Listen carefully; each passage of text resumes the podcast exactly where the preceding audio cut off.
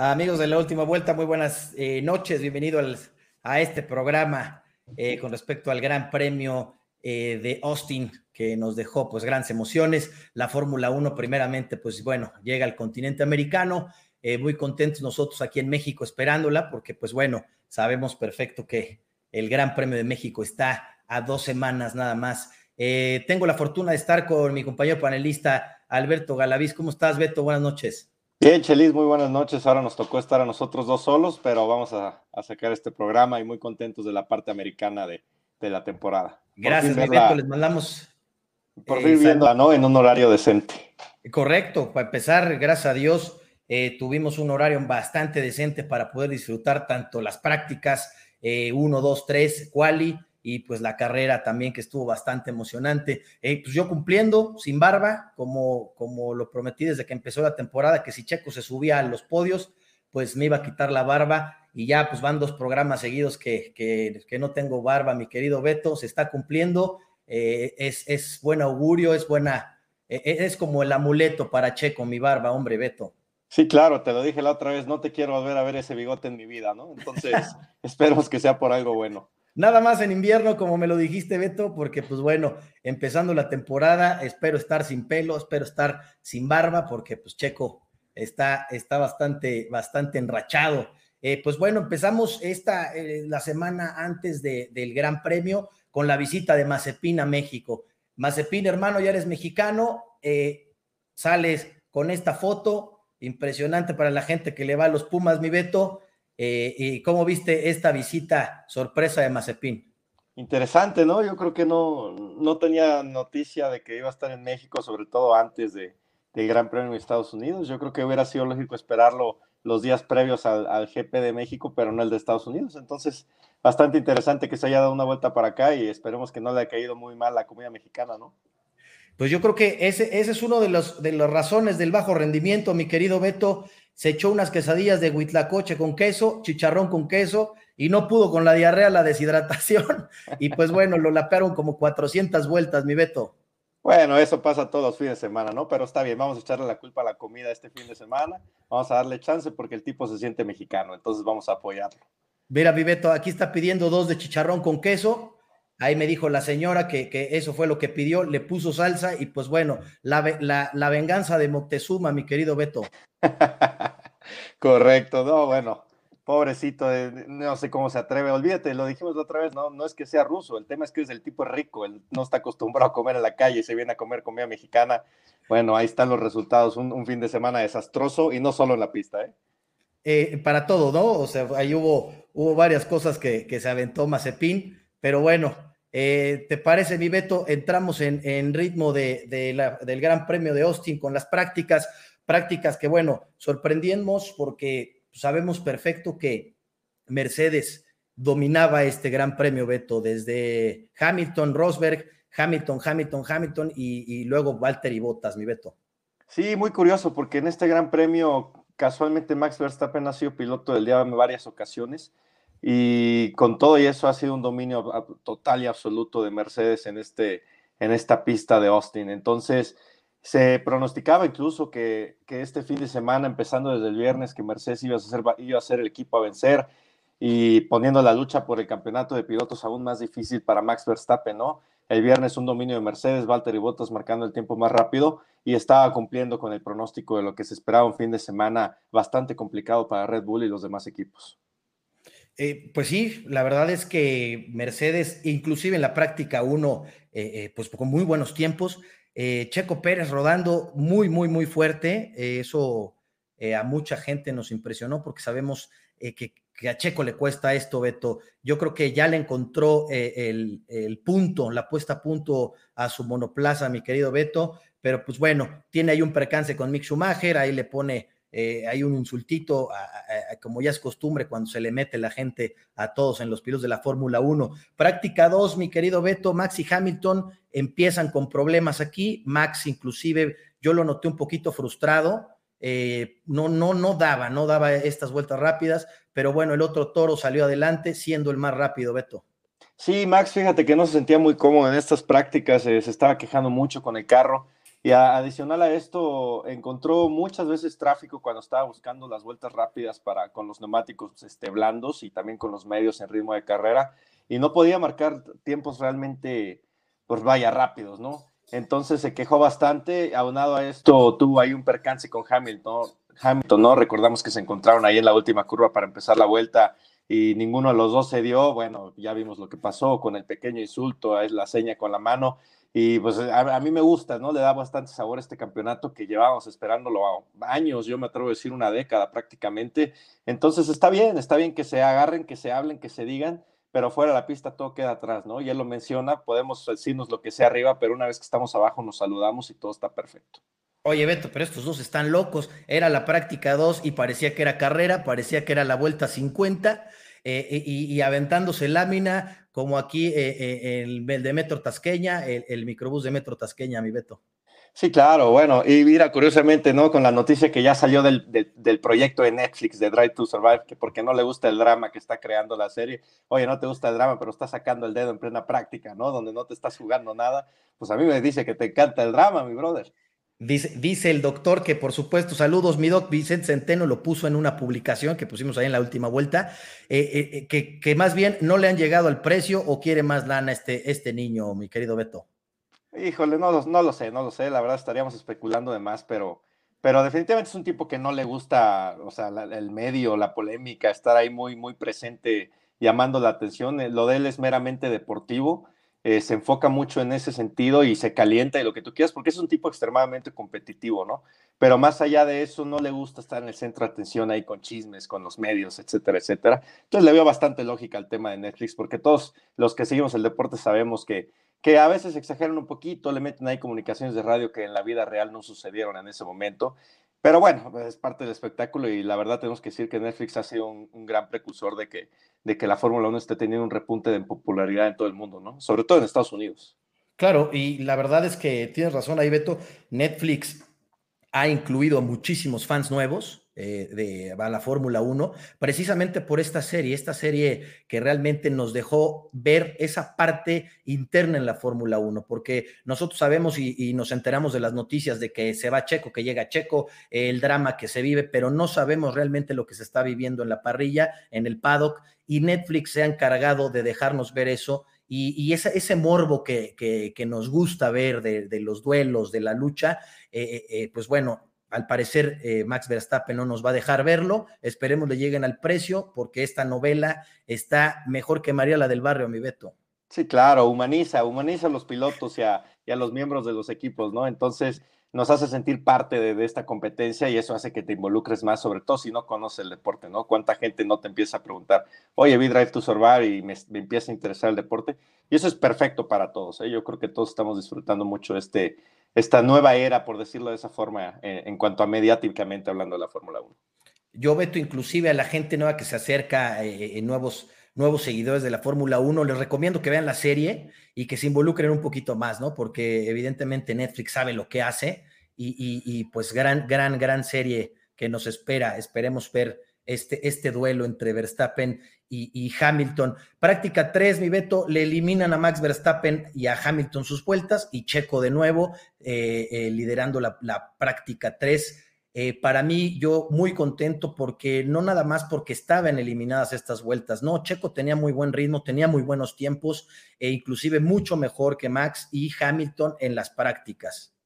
Sí, totalmente. Empieza a demostrar ya dos días consecutivos, te empieza a hablar de una comodidad distinta en el carro. De por sí, Checo, estos últimos par de fines de semana ha tenido muy buen rendimiento, un poco de mala suerte en grandes premios anteriores que por temas de castigo no entró al podio, ¿no? Pero te está hablando de un periodo, ya no vamos a hablarle de un periodo de adaptación, sino de que, de que está realmente ya consagrándose como, con comodidad en el vehículo y saliendo de esa racha pésima que tuvo a mitad de temporada, ¿no? Entonces, este, empezamos a pensar a raíz de la práctica 3 de una calificación que podría llegar a ser muy buena, ya platicaremos de esto más adelante, y un fin de semana domingo que nos tiene acostumbrados a buenos domingos, que también, con ese ritmo, que también de ritmo de carrera que demostró en la práctica bastante bueno, ¿no?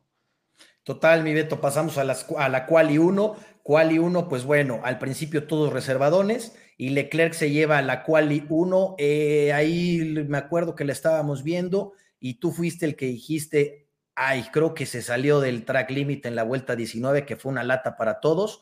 Eh, pero bueno, eh, se lleva la quali 1 eh, Charles Leclerc. Quali 2, tu pollo Russell pasando otra vez, mi Beto. Creo que no, no vale la pena ni hablarlo, ¿no? Ya es normal. O sea, Russell Q2 es como decir que Max gana, ya, ya lo sabemos, ¿no? Nada, qué horror. Nada que decir.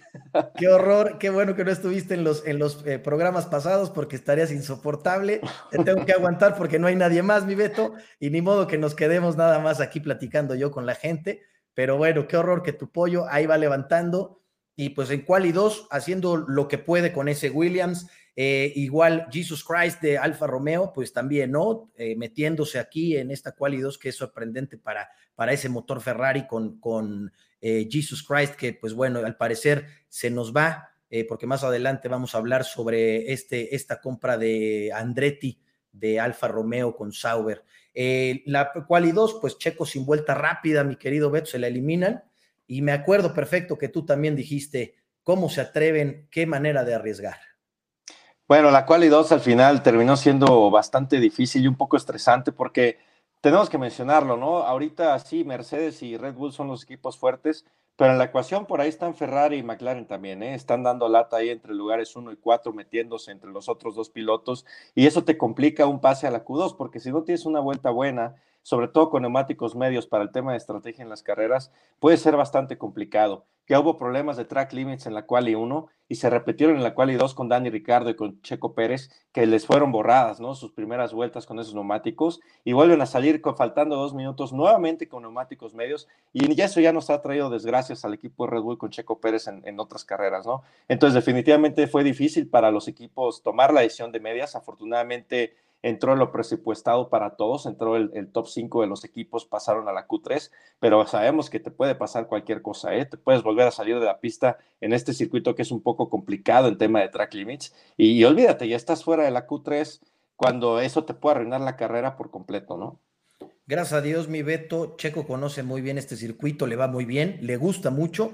Pasa en séptimo a Quali 3 y ya en Quali 3, pues eh, Yuki pasa también, qué bueno que Nacho no está. Muy buen fin de semana, ¿eh? De Yuki, muy buen fin de semana. Muy buen fin de semana, Yuki. Gracias a Dios, pésimo fin de semana para Gasly. Vamos a hablar más adelante de él, que, que no me cae bien y, lo odio, por cierto, mi querido. Pero bueno, Hamilton, ah, desde la cual y tres empezando, y esto es raro, Beto, porque Mercedes se cuidaba, ¿no? Junto con Red Bull al principio no sacaban los, los, los carros para las vueltas, pero aquí Mercedes dijo, Hamilton, vas por la vuelta rápida porque la tienes que hacer los dos toros están rodando rápido, Max Verstappen ya un poquito más confiado, pero bueno, eh, inclusive en esta primera vuelta Hamilton se lleva eh, eh, la, posición número uno, pero enseguida se las quita Checo Pérez. ¿Qué tal esta quali 3, mi Beto? la sufrimos, la gozamos, la gritamos, ¿eh? Y una quali que hace mucho yo no veía.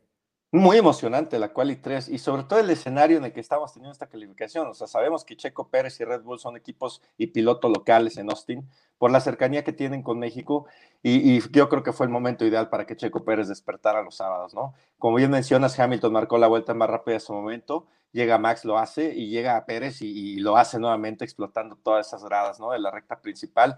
Y bueno, terminamos la primera ronda de de vueltas rápidas. Eh, Leclerc nuevamente sorprendiéndonos por ahí en cuarto lugar, ¿no? Es un tipo muy rápido los sábados. Y bueno, volvemos al segundo stint de, del segundo intento para la Q3, Mercedes nuevamente saliendo primero y, este, y empiezan a bajar los tiempos nuevamente, ¿no? Por ahí, desgraciadamente, Checo Pérez traía muy buen ritmo para volver a bajar esos tiempos y llegar a la pole position, pero mencionó que un poco de lluvia en la... Eh, fue el último, de hecho, en cruzar, ¿no? Entonces un poco de lluvia en la última curva perdió esas décimas que le pudieron haber dado el segundo lugar, porque vas a mencionar, ¿no? Esa diferencia tan escasa que hubo entre Hamilton y Pérez por el segundo lugar. Punto 027 milésimas y con todo y, esto, esto que acabas de mencionar de la lluvia en el último sector, que maldita sea, le toca a Checo Pérez eh, eh, eh, tenerla y pues bueno, disminuye su tiempo, pero bueno, en, en la quali 3 se queda en tercera posición, mi querido Beto. Para mí, eh, Checo Pérez estuvo perfecto, hizo un gran, una gran sábado, un gran viernes y un gran sábado, de los cuales no estábamos viendo de Checo y se lo estábamos pidiendo a gritos. Yo funcionó la llamada que le hice en el programa pasado, me recomendó Oscar que le marcara personalmente a su celular, le marqué, le dije, por favor, ya necesito que, que te pongan las pilas el viernes y el sábado porque aguantarlos a ustedes está muy, muy complicado porque, pues bueno, siempre me palean en ese séptimo y octavo lugar que estaba clasificando Checo, ¿no? Pero bueno, afortunadamente tercer lugar, eh, Hamilton eh, se lleva eh, la segunda posición y la pole position de Max Verstappen. la verdad, bastante, bastante buena esta, esta quali, mi querido Beto. La carrera, pues bueno, Russell, Vettel y Alonso se nos van a la última posición por este cambio de unidad de potencia que pues bueno, era necesario, aunque lástima porque eh, pues Alonso no, no, no, no, no pudo, a pesar de que peleó bastante con Kimi adelante, que vamos a hablar un poquito. Eh, Betel, pues bueno, en el lugar donde, donde puede estar con Aston Martin, y pues Russell, eh, tu pollo, pues bueno, lástima de, de, esta carrera y de este cambio de unidad de potencia, pero, pero pues bueno, ¿cómo viste la largada, mi querido Beto Galaviz? Bueno, antes que nada, complementar también el tema de botas, ¿no? Que tuvo ahí una penalización de cinco posiciones y arrancando, si no mal recuerdo, en séptima posición, eh, en novena posición, gracias. Entonces, sabemos que a Botas se le complica muchísimo rebasar, es un tema que se le ha criticado bastante durante ya mucho tiempo. Recordemos que si el tipo no arranca en la primera línea de partida, pues prácticamente se queda estancado, ¿no? O sea, Botas donde arranca, termina. Si arranca en pole position, te va a ganar la carrera si arranca en décimo lugar, va a acabar en décimo lugar. Entonces, eso para el tema de constructores y de pilotos con Pérez y con Red Bull, bueno, es bastante conveniente, ¿no? Porque a diferencia de Botas, Pérez y arranca atrás nos tiene acostumbrados a buenos rebases. Pero bueno, entonces eso ya lo hablaremos más adelante. El tema que mencionabas, pues sí, este, pues hay que tomarlo. Estamos acercándonos al final de temporada, quedan cinco carreras. Entonces es momento de, hacer esos cambios necesarios, ¿no? Y, y, cada equipo decidirá cuándo convendrá más hacer ese pequeño sacrificio como ya lo hizo Verstappen y Hamilton, que al final a los dos les salió perfecto, ¿eh? La verdad es que sí, aquí vemos cómo arranca la parrilla, una largada sumamente emocionante, porque sabemos que esa primera línea se iban a dar con todo, se dieron con todo, una largada muy buena de Hamilton eh, contra Verstappen, pero también eh, la presión que tenía Hamilton de tener a dos toros atrás por eh, primera vez, y lo dijo Horner, por primera vez están dos contra uno. Sí funcionó, mi querido Beto, porque aparte Checo en una maniobra sumamente de, apoyo a Max Verstappen lo deja pasar, ahí lo analizamos y lo deja pasar para que no pierda ni, un, una milésima de segundo para ir por Hamilton, mi querido eh, eh, Beto. También este duelo, pues muy, muy, muy, muy buen duelo. ¿Qué te parece también el duelo de, McLaren con Ferrari, estos dos eh, de McLaren atacando a Charles Leclerc, que tampoco se dejó? Sí, claro, eh, ya no son los rebases de otros años, ¿no? Que son rebases, podrán ser espectaculares, pero realmente no representan nada en el contexto de la temporada. Ahorita, como bien mencionas, el arranque de Verstappen, Hamilton y Pérez. Hamilton tuvo una largada impresionante, tuvo el tiempo de reacción más rápido de todos los pilotos, este, pasando a Hamilton prácticamente después de la primera curva y esa toma tan interesante ahí con los dos Red Bulls, ¿no? Checo, yo creo, tomando la decisión inteligente en dejar a pasar a, a Verstappen para que tenga él su pelea con Hamilton, que en este momento tenemos que decirlo, no es la pelea de Pérez. Y bueno, nuevamente esa, esa, esa lucha, la primera curva entre los dos Ferraris contra los dos McLarens en la lucha por, la, por, la, por el tercer lugar de constructores impresionante, cuatro grandes pilotos, tenemos que decirlo que han tenido un gran año. Eh, Ricardo ha levantado bastante esta segunda mitad de temporada y bueno, Norris yo creo que es uno de los pilotos del año, Sainz ha tenido una temporada bastante sólida y nos regalaron unos minutos ahí bastante interesantes, ¿no? Se juegan todo por el todo, o sea, un toque ahí y te cambia el panorama para el final del año. Y sabemos que el, torneo que importa es el campeonato de constructores, ¿eh? porque es el que deja los billetes. Claro, y ve esta imagen, es, es, muy bonita. La verdad es que en vivo se vio increíble cómo por los dos eh, lados atacando a Leclerc, eh, tanto Richardo y Norris bastante agresivo por dentro, pero bueno, sabemos que Charles Leclerc dice quítate que ahí te voy, porque si no te quitas, pues bueno, ah, nos vamos ¿no? Sí, sí, ha pasado, es un asesino, mi querido Charles Leclerc, pero bueno, qué bueno que eh, este, esto, esta lucha eh, pues bueno, hizo que se separara más de, Pérez, ¿no? Porque a pesar de que tenía muy buen ritmo, muy buen fin de semana, pues Charles Leclerc no se pudo acercar a Checo Pérez en ningún momento y jamás pudo presionarlo, Beto. Sí, bueno, el ritmo del Red Bull sí tenemos que decirlo era superior al de, al de Ferrari, o sea, bajo ninguna circunstancia Leclerc debió haberse podido acercar a Checo a menos que Checo estuviera haciendo algo mal. Después nos enteramos de los temas de hidratación que tuvo Checo, ¿no? Que le falló su sistema de agua desde la vuelta número uno y bueno, sabemos el desgaste físico que trae estos vehículos de bajar 3, 4 kilos por carrera en condiciones normales. Ya no te hablo de una carrera a 30 grados y sin agua, etcétera, etcétera. Entonces, con todo eso, yo creo que Checo manejó bastante bien la, la carrera, pero también así lo hizo Leclerc, ¿eh? teniendo, no fue muy enfocado. ¿Por qué? Porque fue una carrera bastante tranquila para él, manteniéndose en cuarto lugar prácticamente toda la carrera y aguantando ese, ese embiste que, que pudo haber tenido por parte de McLaren y de su compañero de equipo.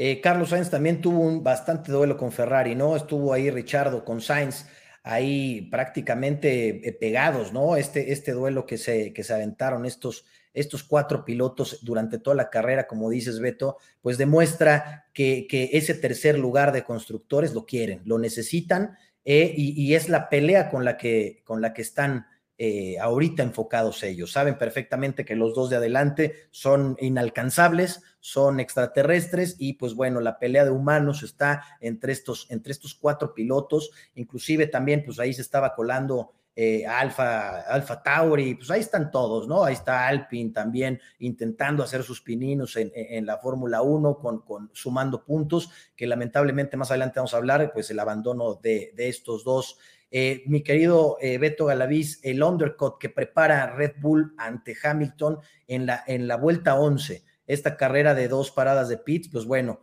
eh, bajo estas condiciones, bajo las llantas calientes, que inclusive Max Verstappen lo, lo dice en radio, avisa que están demasiado calientes las llantas y pues bueno, a boxes, entra y en la vuelta 11 con, con llantas duras, preparando este undercut hacia Lewis Hamilton.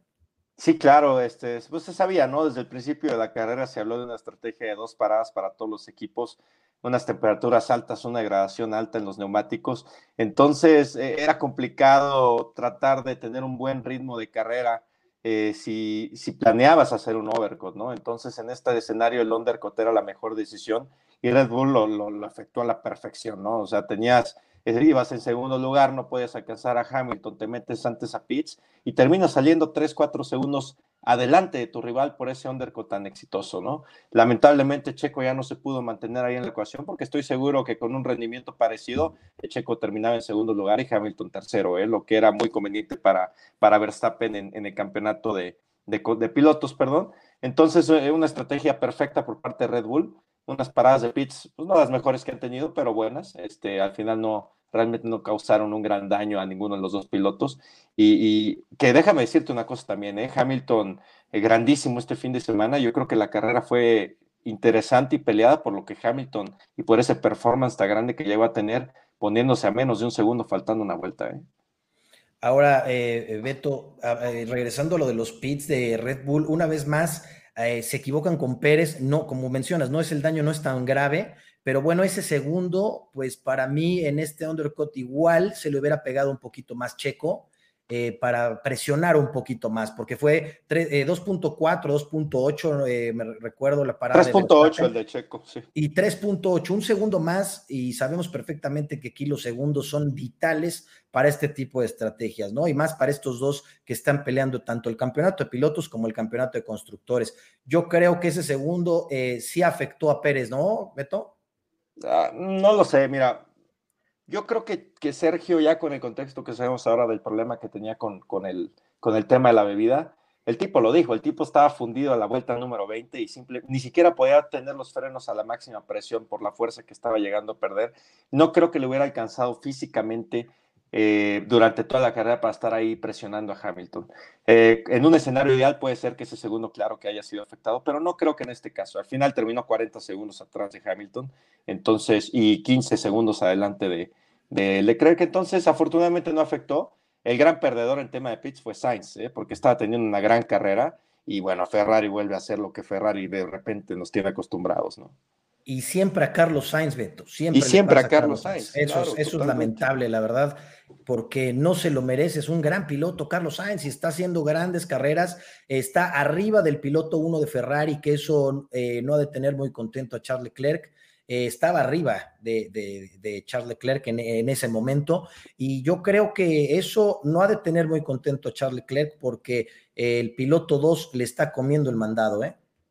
¿Crees que a estas alturas haya piloto 1 y 2 en Ferrari?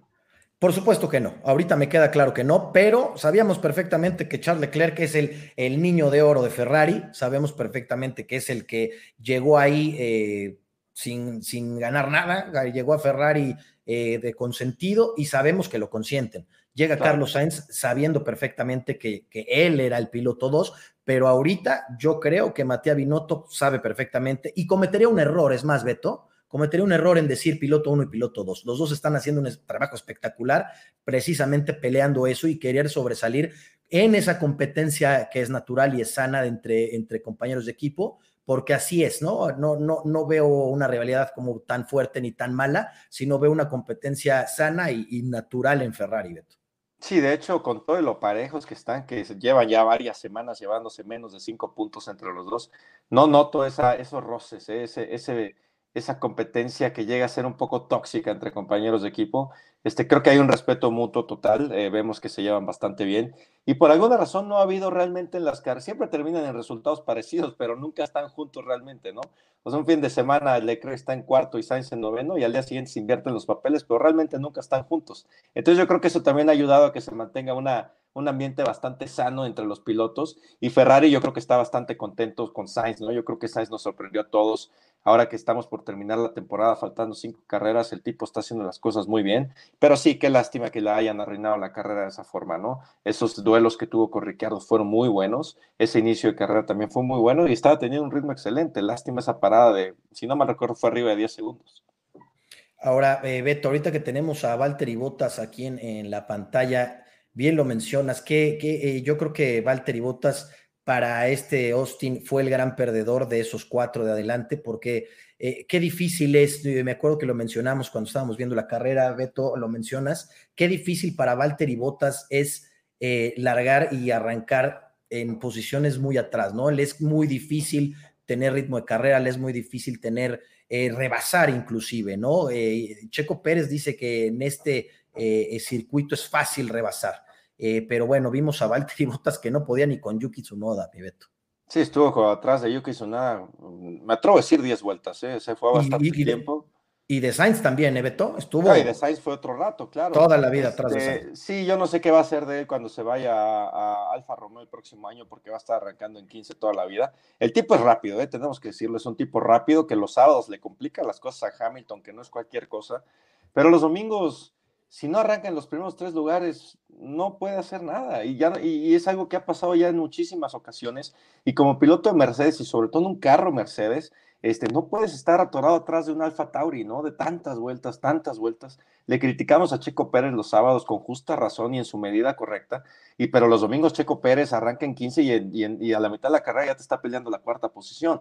Entonces, Mercedes es un carro igualmente competitivo como el Red Bull, sin embargo, no sé qué está pasando con Valtteri Bottas, que le cuesta mucho rebasar a rivales con un vehículo inferior al de él, ¿no? Entonces, eso para, las, para lo que espera Checo Pérez y Red Bull, claro que es bastante conveniente. En falta de cinco carreras y 25 puntos entre constructores, sabemos todos que no es nada diferencia.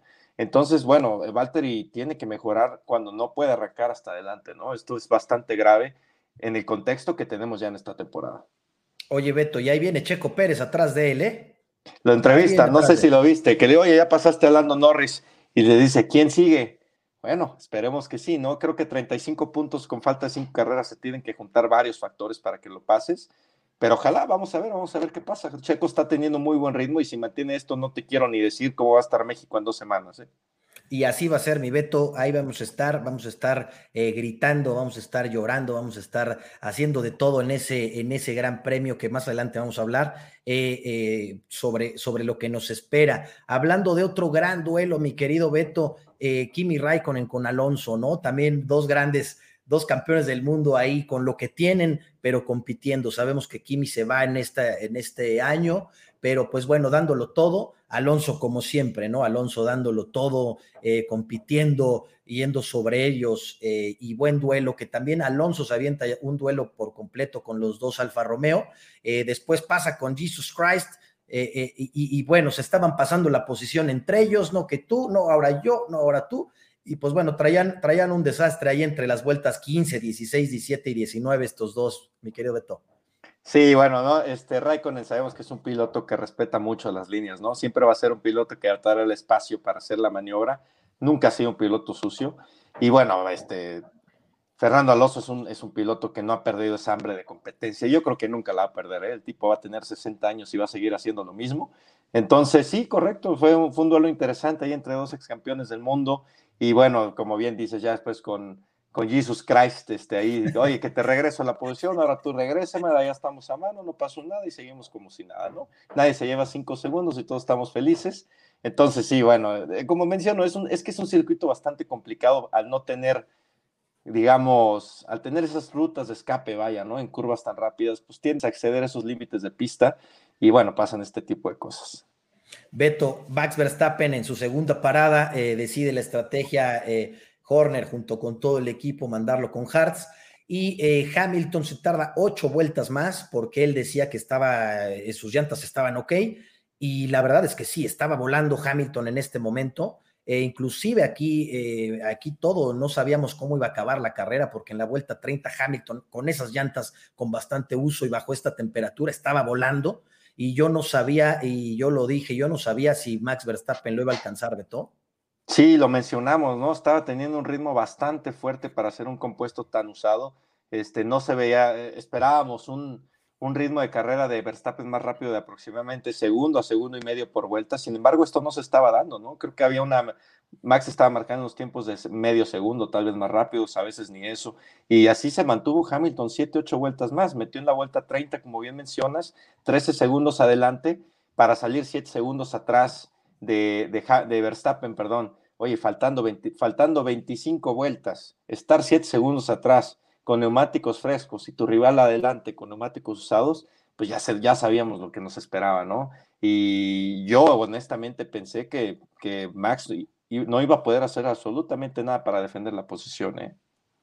Y yo también, la verdad es que lo estábamos dudando. Digo, Hamilton también lo dijo en el radio que todo se iba a definir en las últimas tres vueltas, porque, bueno, sabíamos ahorita muy puntual lo que dices, con las llantas más frescas, con siete segundos atrás, eh, realmente necesitaba, tú muy bien lo dijiste ahí en vivo cuando estábamos viendo la carrera, que necesitaba medio segundo por vuelta y estaba sacando inclusive eh, un segundo y medio cuando encontró eh, Verstappen tráfico. Entonces sabíamos perfectamente que esto iba a acabar eh, como acabó, ¿no? Y nada más que ahí Mick Schumacher dijo que, que a mi papá no lo superas, yo te estorbo. Mick Schumacher hizo, hizo lo suyo, mi querido Beto. Sí, efectivamente, como lo mencionamos también viendo la carrera, ¿no? Estaba marcando ese medio segundo precisamente más rápido por vuelta y por ahí tuvo dos vueltas donde marcó segundo 600 más rápido porque Max encontró tráfico y eso le permitió acercarse al segundo de Max faltando todavía cinco vueltas para la carrera, ¿no? Como bien menciona, se encuentran ella, Schumacher, este, en la, en la penúltima vuelta prácticamente se le encuentra todos gritando, eh, quítate de ahí, Mick, por favor, tiene que pasar Max, ¿no? Al final Max tuvo la suerte de campeón, casualmente cruzó la zona de detección de DRS, eso tenemos que explicarlo también porque hay muchas dudas con nuestros compañeros, con nuestros amigos que ven la Fórmula 1, que por qué Max pudo abrir el DRS si él iba delante de Hamilton, ¿no? Bueno, recordemos que el DRS lo puedes abrir si estás dentro de un segundo del carro que esté delante, no importa si estás lapeándolo o no. Entonces, casualmente, justo en la zona de detección de DRS, Max ya estaba dentro del segundo de Schumacher. ¿Y sabes cuál es el tiempo que tenía Hamilton de, Max? Estaba a 1.09. Por ese punto 09 no pudo abrir el DRS y eso fue oxígeno puro para Max. Y yo me atrevo a decir que gracias a Schumacher, Max ganó esta carrera. ¿eh? Estoy seguro, si a Checo le debe unos tequilas, a Mick Schumacher le debe un barril completo de cerveza alemana porque eh, este, este premio se lo regaló Mick Schumacher, porque yo también estoy seguro que si no estuviera Mick Schumacher ahí, Hamilton lo hubiera pasado sin problema porque estaba ya en, en zona de menos de un segundo y estaba saboreándose la entrada eh, de detección de DRS Hamilton para poder activarlo y aventarse esa recta, por supuesto, y pasar a Verstappen, que hubiera sido bastante entretenido. Pero ahora también, Beto, ¿qué nivel de concentración de este extraterrestre llamado Max Verstappen? Porque eso es en milésimas de segundo. ¿Sabes? O sea, eso, eso, eso que tuvo que haber pensado en decir, es ahorita donde tengo que meter DRS, lo hizo y gracias a esa concentración tan impresionante que tiene este gran piloto, eh, eh, se lleva este, este gran premio que muy merecido, la verdad, eh, una gran carrera por parte de los dos, pero a mí me gustó, eh, Beto, lo tengo que aceptar, lo tengo que decir, me encantó la carrera de Hamilton. No, claro, totalmente. Empezando con Max, ¿no? Max es, es, tiene ese, es un tipo que ve más allá de la carrera, ¿no? Yo creo que el tipo sabe, sabe lo que está pasando fuera de su vehículo, sabe lo que está pasando con Checo, sabe la estrategia que se requiere. Y yo me atrevo a decir que el tipo sabía que se venía a la zona de detección de RS y tenía que mantenerse atrás de, Schumacher para aprovechar eso. ¿eh? Eh, yo creo que es un tipo tan inteligente, tan gran piloto, que no creo que haya sido casualidad que haya tenido el DRS por, por haberse encontrado Max, ¿no? No digo que haya planeado estar con Max en esa zona, pero ya que lo vio ahí, dijo, pues sabes que me espero tantito, entro en la zona de detección y me voy con el DRS.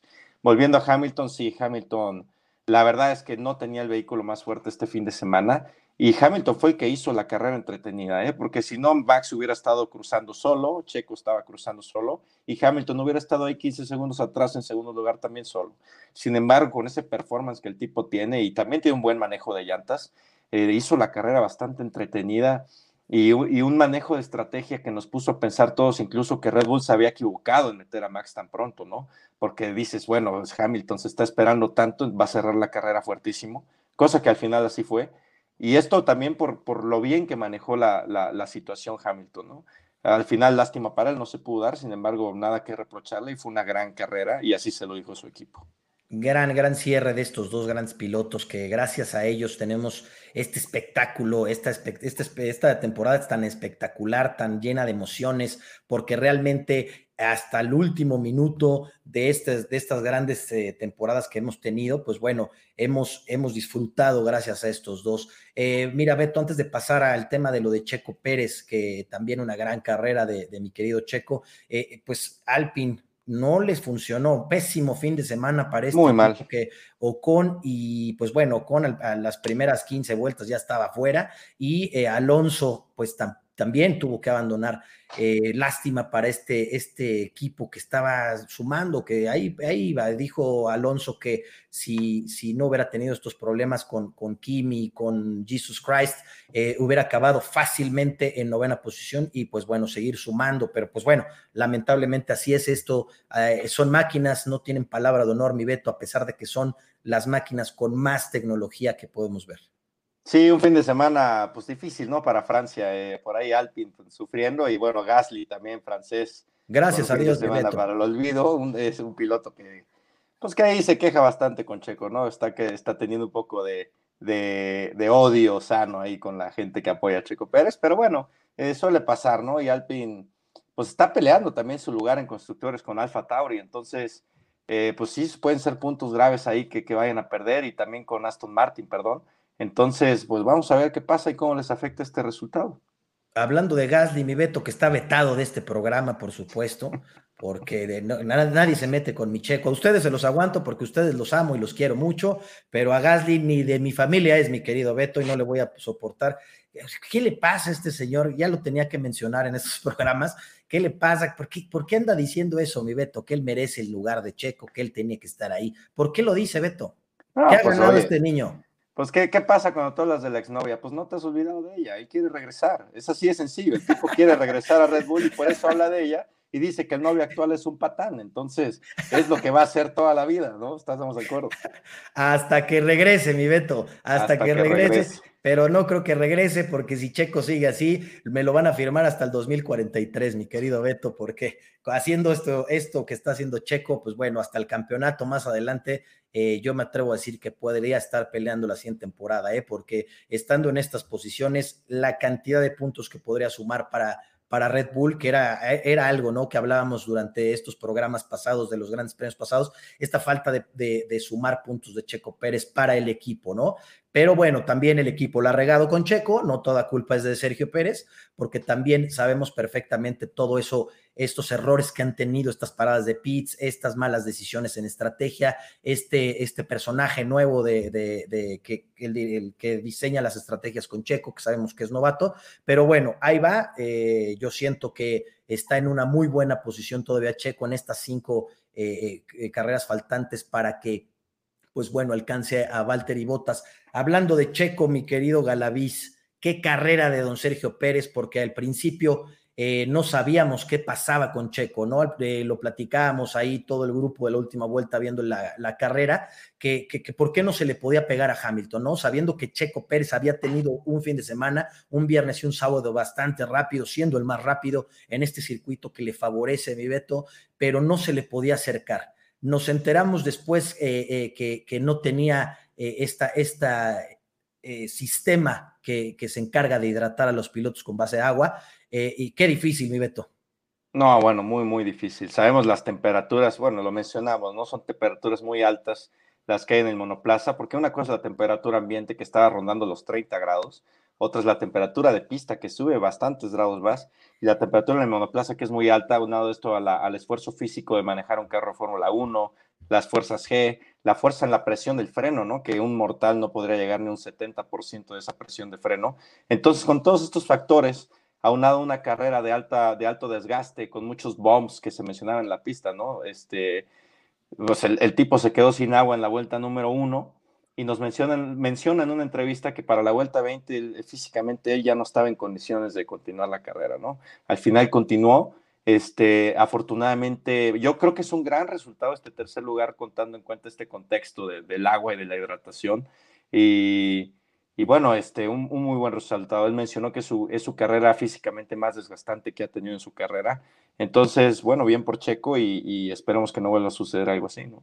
Beto, eh, para todos los, amigos que nos están viendo y siguiendo, un piloto de Fórmula 1 en una carrera por promedio pierde de 3 kilos a 4 kilos. Eh, y esto con hidratación. Eh, Checo Pérez tenía una sensación térmica dentro del monoplaza de 52 grados centígrados, Beto.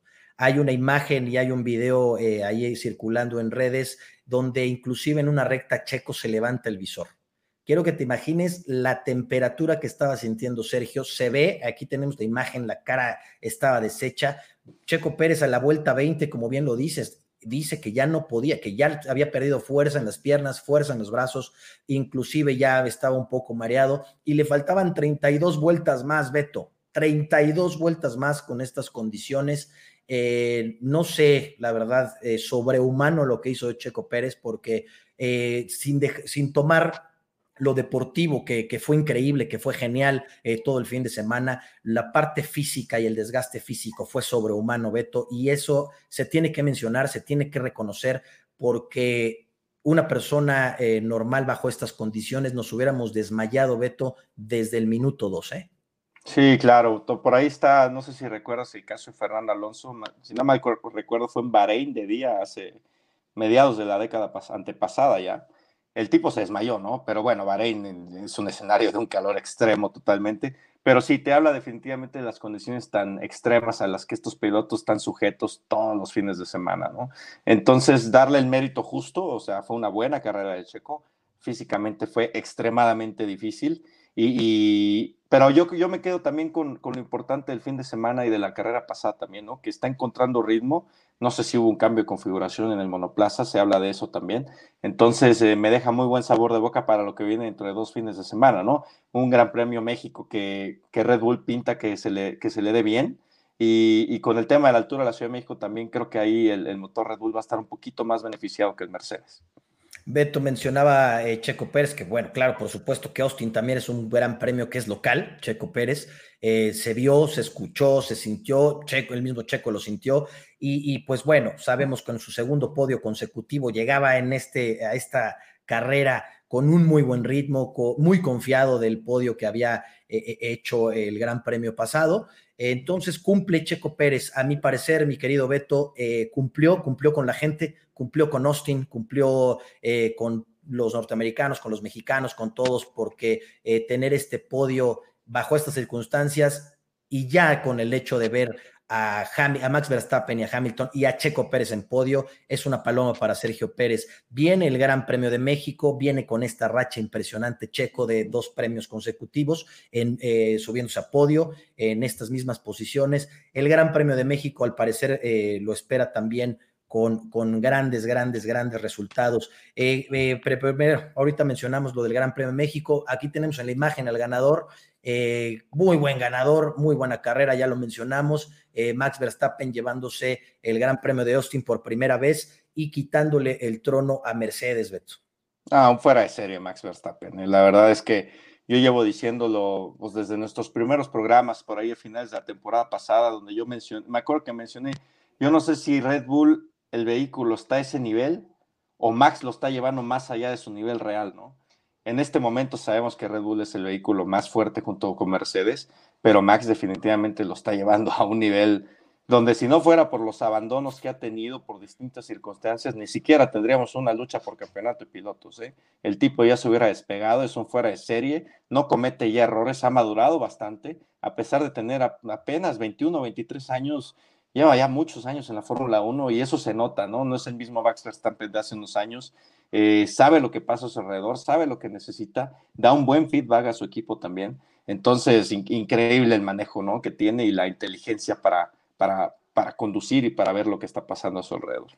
A mí me sorprende, Beto, la madurez emocional que tiene Max Verstappen, porque sabemos que Hamilton se le quiere meter hasta por la nariz a ese cerebro, porque eh, así lo hace Hamilton, así lo hizo con Rosberg, eh, tampoco pudo con Rosberg y así ha hecho con todas eh, las personas y los pilotos que se le quieren, que le quieren competir. Con Max Verstappen lo ha intentado, lo ha intentado cada fin de semana, lo quiere sacar de quicio y la madurez emocional que tiene este, este joven piloto, porque es un joven piloto, le queda muchísimo tiempo aquí en la Fórmula 1 y esperemos que así sea y con este mismo nivel, eh, la madurez emocional es impresionante, Beto. Ahora también otro factor muy importante que tiene Max Verstappen es esta buena relación que tiene con Checo Pérez, ¿no? Tiene una excelente relación, se llevan de maravilla estos dos pilotos, se ve, se puede sentir, se puede oler eh, y se ve, ¿no? Luego, luego van. Eh, Max Verstappen cuando acaban la, la cual y se baja y va a buscar a Pérez, Pérez va a buscarlo, hablan, y yo creo que esta buena relación, mi querido Beto,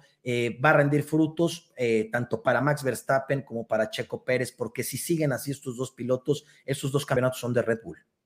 Sí, primero hablando de Max, ¿no? Me acuerdo mucho, escuché por ahí una, un comentario de un comentarista inglés a principios de temporada que decía, ahora que Max está peleando con Hamilton, se está dando cuenta de lo realmente bueno que es Hamilton, ¿no?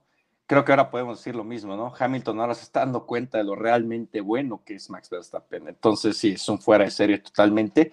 Y hablando del tema de compañero equipo con Checo Pérez, sí, se ve una relación bastante buena, bastante sana, eh, bromean, se buscan, de hecho, Max se ve que busca más a, Checo de lo que Checo busca a Max. Es, algo interesante porque Max es un tipo despiadado con sus compañeros de equipo. Entonces, creo que hay una muy buena química ahora sí que tras vestidores. Y como tú bien mencionas, ¿no? Si Checo repone, sigue manteniendo este nivel y se sigue acercando a Max Verstappen, eh, definitivamente van a tener este campeonato de constructores y posiblemente el próximo también, ¿no? Y esperamos que siga esta buena química entre los dos pilotos, que sí se ve que es muy buena por donde tú la quieras ver. Beto, eh, pues bueno, así acaba el Gran Premio de Austin, que no nos falló. Otra vez tenemos un gran premio. Pero yo te quiero hacer una pregunta, Beto. Y esto quiero que lo tomes con la más la seriedad que siempre se te caracteriza, Beto, porque la gente extrañaba al Álvaro Morales de la Fórmula 1 y ese eres tú. ¿Qué hace Shaquille O'Neal ahí, Beto Galaviz? ¿Qué está haciendo? Me lo preguntaste ayer en la noche, me hice a la tarea de investigarlo, de pensarlo de darte una respuesta inteligente, pura y objetiva, no puedo. Sigo esperando, sigo pensando qué decirte, no lo sé, no lo sé. Pero nos dieron unos memes increíbles. ¿eh? Este es maravilloso, inclusive la Fórmula 1 lo subió. La este, Fórmula 1 este lo subió. ¿Quién este, hizo esto? Meme, eh, o sea, la Fórmula 1 preguntó quién hizo esto porque está maravilloso. Y eso que, que, todo el mundo está en contra de los memes, porque bueno, inclusive a nosotros nos quitaron nuestra sección de, de los memes, eso lo, se lo queremos compartir a la gente, porque pues bueno, no, no podemos estar fomentando el bullying y eso. Pero bueno, la Fórmula 1 aquí pone este gran meme. Yo no entiendo qué hace Shaquille O'Neal ahí. Llegó en, una, eh, llegó en un carro alegórico, al mero estilo de la NBA, al mero estilo de, de, de, de los norteamericanos, llega en un carro alegórico y él, su tarea era entregarle el trofeo al ganador. No ponerse ahí al lado, Beto. ¿Qué hacía ahí Shaquille O'Neal? Ah, muy bueno, estuvo muy bueno, la verdad. ese, ese show de ahí de, Norteamérica también que, que tiende a ser bastante pintoresco, ¿no? A mí me gustó, la verdad me gustó. Shaquille es un tipo carismático, a mí me cae muy bien. Entonces fue, fue, fue un cambio agradable verlo ahí atrás y, y de llamar la atención, ¿no? La diferencia de estaturas. Creo que hasta yo me vería chaparro ahí junto a ese tipo. Y eso que tú mides 1,90, mi querido Beto. Imagínate. Imagínate a mí, yo creo que yo le llego a, la rodilla, mi querido Beto. A la rodilla. yo ya vi Shaquille O'Neal que me cargue y que me lleve para todos lados, Beto. Bien mencionas esta fiesta que hacen los norteamericanos con este gran premio de Austin. El paddock parecía el, el Lula Palusa, ¿no? El, el, VIP de Lula Palusa. Había más famosos que, mecánicos en ese, en ese paddock, pero así son los norteamericanos, así viven su fiesta. Se los agradecemos también porque hacen eh, eh, grandes fiestas. Ahí viene el Gran Premio de Miami, Beto. Vamos a hacer eh, los programas después en la pretemporada del siguiente 2022. Vamos a hacer un análisis sobre ese circuito que ya me dijeron, Beto, que a ti no te parece, que a ti no te gusta. No, me encantó mucho otro circuito callejero, no le veo ahí mucho, un trazado bastante interesante, la verdad no, pero también tengo que reconocer con Austin que las, las cosas se han hecho muy bien y, y de los primeros grandes premios a estos últimos, la verdad es que la organización y la expectativa y el interés de la gente impresionante. ¿eh? Se pone a la par de un Spa, se pone a la par de un, de un Silverstone, de lo que tú quieras. Me gusta que se mantenga Austin para el próximo año. Y bueno, vamos a darle oportunidad a Miami, ¿no? A mí personalmente no me llama mucho atención, pero bueno, pues es un circuito nuevo y sabemos que Estados Unidos sabe hacer las cosas bien, ¿no? Así es, Beto. Ah, con eso iba a acabar esta, esta idea porque los, los norteamericanos saben hacer las cosas, las saben hacer muy bien y fue un regreso espectacular después de, este, de esta pesadilla que estamos viendo del COVID.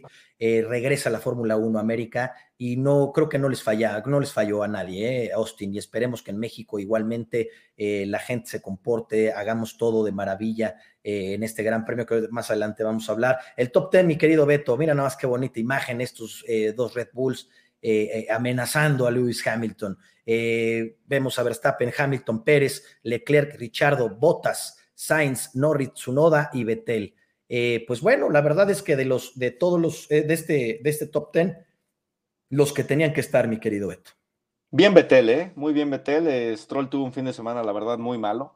Este, Betel tuvo complicaciones por ahí, unos roces en prácticas, en cual y ahí incómodo, pero al final se metió en el top ten, lo cual para para el contexto actual de Aston Martin es un resultado bueno y su da un fin de semana perfecto. ¿eh? Para las expectativas de su y del equipo, no cometió un solo error. Eh, varias semanas hemos estado hablando de él por temas eh, de, errores de su pero este fin de semana muy bien, la verdad cumplió. Y bueno, los demás, como bien mencionas, están los que tienen que estar intercalados. Eh, este yo creo es una representación muy buena de lo que ha sido el campeonato. Mi querido Beto, yo creo que ese bailecito le cayó de maravilla a, Sí, claro. Ya hasta, me, ya hasta me cae bien, imagínate nada más. Ya hasta me cae bien. Sí, igual yo eh, vi bailar y dije, me quedo con su noda para siempre. mi querido Beto, quiero platicarte sobre el piloto, lo, el campeonato de pilotos. Eh, bastante cerrado, ¿no? Lo mencionamos al principio, bastante, bastante cerrado este, este campeonato de pilotos eh, con, con Max Verstappen, pero muy abajo Hamilton bien lo mencionas, que, está muy pegado, que eso, esa diferencia de puntos no es nada. Valtteri Bottas abajo y Checo Pérez, eh, inclusive también eh, ya pasando a Lando Norris por un punto y amenazando a Valtteri Bottas. Te menciono los puntos, mi querido Beto Verstappen con 287.5, eh, Hamilton 275.5, Bota 185, Pérez 150, Norris con 149, aquí bajando una posición, Checo Pérez recuperándolo, Leclerc subiendo la posición que le había robado Carlos Sainz, que, que ya lo habíamos mencionado, estos dos, este duelo sano que tienen entre estos dos. Richardo, también uno de tus pollos aquí eh, con 105 puntos, Gasly, que ahí lo voy a borrar, eh, y Alonso, porque a mí no me interesa mencionar a Gasly, mi querido Beto, eh, mejor te menciono Alonso de, de, mi querido Oscar González, que ahorita de estar escondido abajo de las piedras. Sí, sí, sí, sí, totalmente. Hasta donde yo sé, Alonso va en noveno lugar, ¿no? No podemos estar de acuerdo. Exacto, mi querido Beto, Gasly no vale. Eh, pasamos al campeonato de constructores, esperamos la imagen. Mira, mi Beto, 460.5.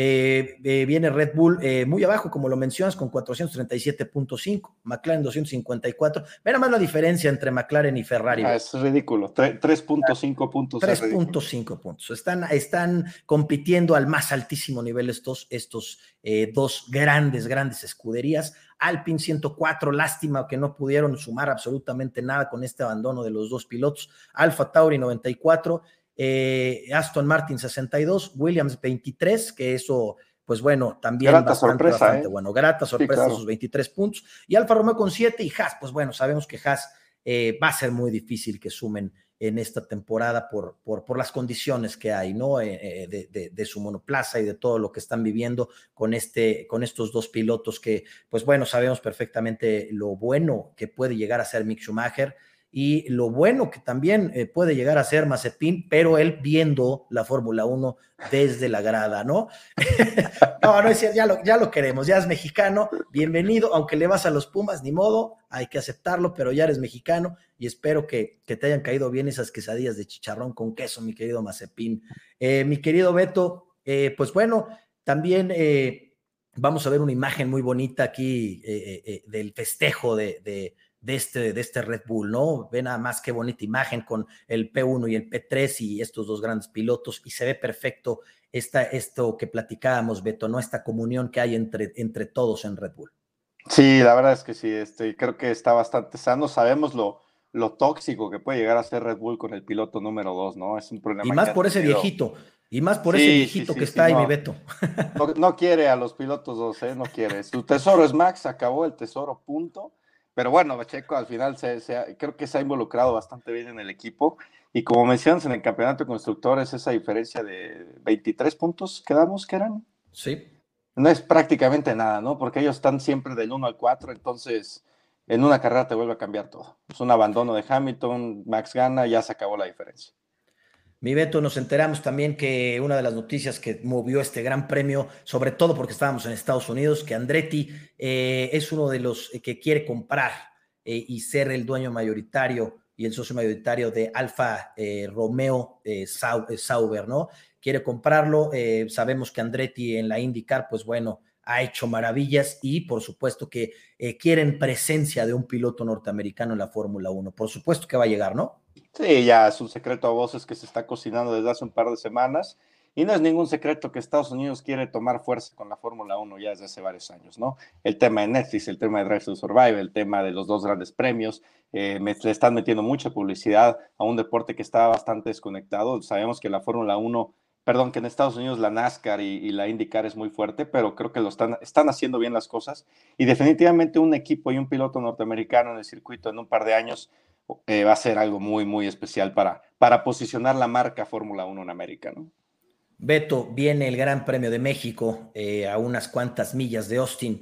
Eh, ¿Qué esperamos de este Gran Premio? Pues bueno, esperamos grandes cosas porque sabemos perfectamente que el mexicano hace grandes cosas, el mexicano hace gran fiesta, cinco años consecutivos, el, el, Gran Premio, el mejor Gran Premio en la Fórmula 1 y creo que no nos vamos a quedar atrás. Mi Beto, te quiero poner un video porque la Fórmula 1 en el canal oficial eh, del, Gran Premio de México nos quiere ver de verdes, eh, una banda verde apoyando a Checo Pérez. Vamos a ver el video, mi querido Beto.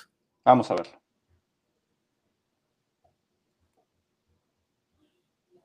Déjame ver para que le agreguen el sonido y se pueda ver.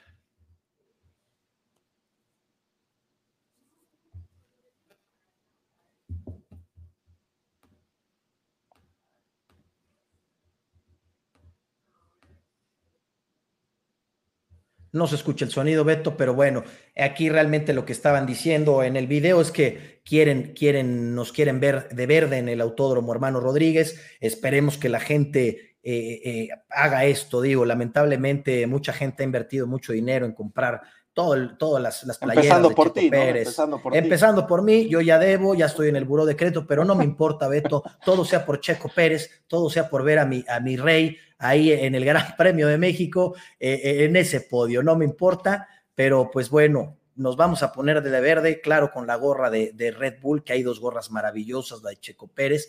Entonces, pues Beto, vamos a tener que ponernos la verde, vamos a tener que estar eh, a pintar ese autódromo hermano Rodríguez y ese Gran Premio de México de verde. Hacemos la cordial invitación a toda la gente que nos está viendo que va a ir al Gran Premio de México, pues bueno, que se pongan eh, la verde y, se vea como en la imagen, ¿no? Eh, mi querido Beto.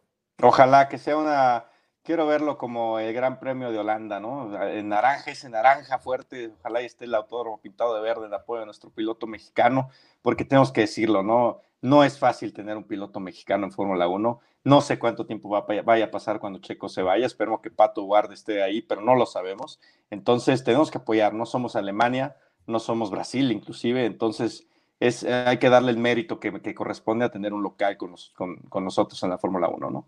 Correcto, Beto. Pues bueno, estamos a dos semanas del Gran Premio de México. Me gustaría leerte comentarios de toda la gente que nos está viendo, Beto, porque ellos son parte de esta comunidad que estamos haciendo en la última vuelta para todos leernos, enriquecernos, comentar, gritar, estar en contra y, todos los comentarios. Quiero primero a Héctor Tinoco. ya cuatro mil somos ya, ¿eh? Ya estamos con cuatro mil seguidores y eso es gracias a ustedes, de verdad, gracias a toda la gente que nos sigue, que nos comparte, que se suscribe a nuestros canales, que, que está en Spotify en el tráfico escuchando nuestro podcast, que es este mismo nada más que en Spotify, en Twitch, a la gente de YouTube, a la gente de Instagram, de Facebook, de verdad, muchísimas gracias porque estamos creciendo y estamos creciendo sobre todo gracias a ustedes porque sin ustedes no estaríamos, mi querido Beto Galaviz eh, y todo el equipo de, que conforma la, última vuelta y su servidor aquí. Eh, quiero leer eh, primero, pues bueno, a mi querido Rodrigo Bautista, que está, está como zombie porque lo acaban de vacunar una vez más, pero bueno, está tras bambalinas, mi querido Ro. dice, Checo hizo un cena con su debido respeto. Estoy totalmente de acuerdo, Beto. Sí, a nivel físico definitivamente fue algo ahí recordando el Gran Premio de Sao Paulo, ¿no? De, Interlagos con, con Senna, con sus con su debido respeto y sus, y sus debidas distancias, ¿no? Pero definitivamente y, la respectiva persignación. Correcto, pero a nivel físico sí fue algo muy grande lo que hizo, algo muy complicado y qué bueno que se le dio ese podio. Y maravilloso mencionar al maestro Sena. Héctor Tinoco López, yo espero un toque entre Hamilton y Leclerc en México. Yo también, yo espero un toque entre todos y que Checo llegue en cuarta, saludando a todos y pasando en primer lugar, mi querido Héctor Tinoco. Gracias y saludos por el comentario. Sergio Ponte, ¿cuál es su pronóstico de podio para el Gran Premio de México? Mi Beto. Max Pérez Hamilton igual, igual, mira, aquí dice mi querido Sergio Aponte y dice lo mismo. Saludos, mi querido Sergio, gracias por el comentario. Mira, este te lo pongo, dice el doc Vicente Centeno. No digas, capitán, el Morales es insufrible. Beto es un excelente analista. Saludos, mi querido doc. Muchas gracias, Vicente. Todavía no pierdo el piso. Aún hay una separación entre personaje y persona. Pero pronto se va a perder. Yo estoy seguro que estoy seguro que pronto lo va a perder, mi querido Beto Galaviz. Taz de, de Leon, Leon Kurt. Checo sintió al manejar lo que muchos mexicanos al manejar crudos. saludos, mi querido Taz. Totalmente de acuerdo. Eh, Paula Romero, saludos, gracias por estar eh, también aquí con nosotros y el comentario. En la predicción ya la mencionamos, igualmente yo digo lo mismo, Max Checo Hamilton se nos va. Mi querida Artona María, saludos hasta Buenos Aires y primeramente quiero mandar un saludo al bebé, a la bebé que está esperando. Saludos, Abril, porque es estoy seguro que viene una nueva fan de la Fórmula 1 y te mando un gran, un gran abrazo a esa sobrina de este, de este programa, porque todos en este programa somos tíos de, de mi querida Abril. Saludos, Artona, hasta Buenos Aires. Eh, Héctor eh, Tinoco López, aparte del tema de hidratación con Checo, él puso dos juegos de medios y uno de duros. Perdió Ponche en el segundo Steam para poder administrar su único juego de duros. Totalmente de acuerdo, mi querido Héctor, te mando un gran saludo. Eh, saludos de hasta León, alguien de León, Guanajuato, para ver la carrera. Esperemos que aquí encuentres a muchos, mi querido eh, Manuel. Rodrigo Montaño, por fin una buena quali de Checo, claro que sí. Eh, tranquilo, Chelis, que no se nota, que, se nota tu, que no se note tu odio por Gasly. No me interesa, mi querida Artona, sabe que lo odio, sabe que no quiero ni mencionarlo porque está vetado de la última vuelta. Mi querido Vicente Centeno, Netflix nos llevó a la parte humana de las carreras. Si bien le dan el toque de drama exagerado, nos enseñan lo que no se debe, eh, lo que no se ve en las carreras. Bien mencionado, la verdad es que sí, mi querido Doc, aquí lo mencionó muy puntual, mi querido Beto, como siempre. Eh, Ayrtona, igualmente, Chelis dijiste, Mariela del Barrio, ¿quién sería Soraya en Drive to Survive? Yo creo que Soraya sería, eh, para mí, para mí sería Gasly. Y Nandito, no sé quién sería Nandito, mi querido Beto. No, ahí sí desconozco, ¿eh? ahí sí desconozco saludos, Artona, hasta Buenos Aires. Ignacio Ponte Aguirre, se los firmo en México el 1-2 de Max con Checo. Venga, es una buena predicción. Eh, y pues bueno, saludos a toda la gente que nos está viendo. Eh, vuelvo a repetir, muchísimas gracias por, por compartirnos. Eh, suscríbanse al canal en YouTube, en Twitch, en Spotify, en Instagram, síganos, en Facebook, síganos porque la verdad, eh, gracias a ustedes estamos, estamos aquí. Beto, agradeciendo también a Mundo Automotriz por estos 25 años que tiene la revista. Eh, la revista está ahí en, en, las redes sociales. de la última vuelta y pues un gran, gran saludo a mi querido Carlos Villagrán. Eh, ¿qué, más quieres agregar, mi Beto? ¿Qué, qué, nos espera en el Gran Premio de México? Pues eh, bastante interesante el tema de la altura, como todos los años, ¿no? Eh, los equipos tienen que cambiar bastante sus puestas a punto, el tema de la aerodinámica, bajar un poco ese downforce, porque no es tan necesario hacer el aire menos denso, velocidades punta muy altas y ver cómo va a afectar a los distintos motores, ¿no? Creo que aquí los que van a ser beneficiados un poco con el tema de la altura Honda y Ferrari. Entonces, cuidado ahí con Ferrari, ¿eh? puede darnos sorpresas. Es que la altura, este, está bastante bueno este Gran Premio de México. Beto, nos espera un Gran Premio en México, ahí vamos a estar, vamos a estar eh, mandando en vivos, vamos a estar con la gente allá, vamos a buscar gente para entrevistarlos, para, para que seamos parte de esto. También tenemos una sorpresa porque estamos organizando junto con un, eh, un lugar en la Ciudad de México una fiesta de la última vuelta, Beto. Eh, próximamente en las redes sociales se va a mandar dónde va a ser el after party de, la Fórmula 1 y esta fiesta exclusiva que tenemos para todos nuestros amigos de la última vuelta. Estén muy atentos. Mi Beto, sin nada más que agregar, te agradezco muchísimo el que hayas estado hoy con nosotros. Eh, muy buenas noches, saludos, un beso a tu bebé. Eh, y pues bueno, también saludos a nuestros queridos panelistas, a eh, Gerardo, que te mandamos un gran abrazo, que ahorita estás pasando situaciones difíciles, pero aquí están tus amigos, aquí está la gente que te queremos y vas a salir adelante. Oscar, Rodrigo, Beto, Nacho, Muchas gracias, mi Beto. Que tengas muy buenas noches. Buenas noches, muchas gracias. Gracias, amigos. Esto es la última vuelta. Yo soy Chelis Velázquez. Gracias, muy buenas noches.